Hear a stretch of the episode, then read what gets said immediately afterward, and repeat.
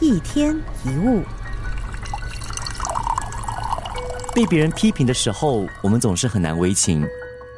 有一些人会急着为自己辩白，或者是找人发泄怨气。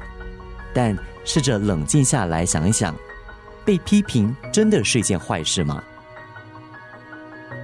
我们都需要从别人的反应来得知自己有什么事做对了，有什么东西需要改善。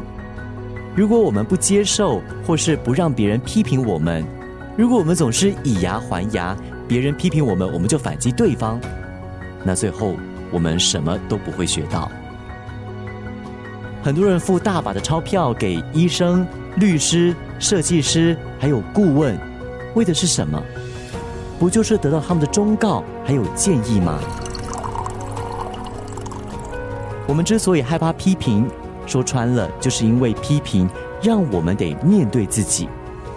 批评就好像有人拿镜子在你面前，如果你还没有看清楚，就把这一面镜子给推开，甚至把镜子给砸烂，最后损失最大的是谁呢？人非圣贤，孰能无过？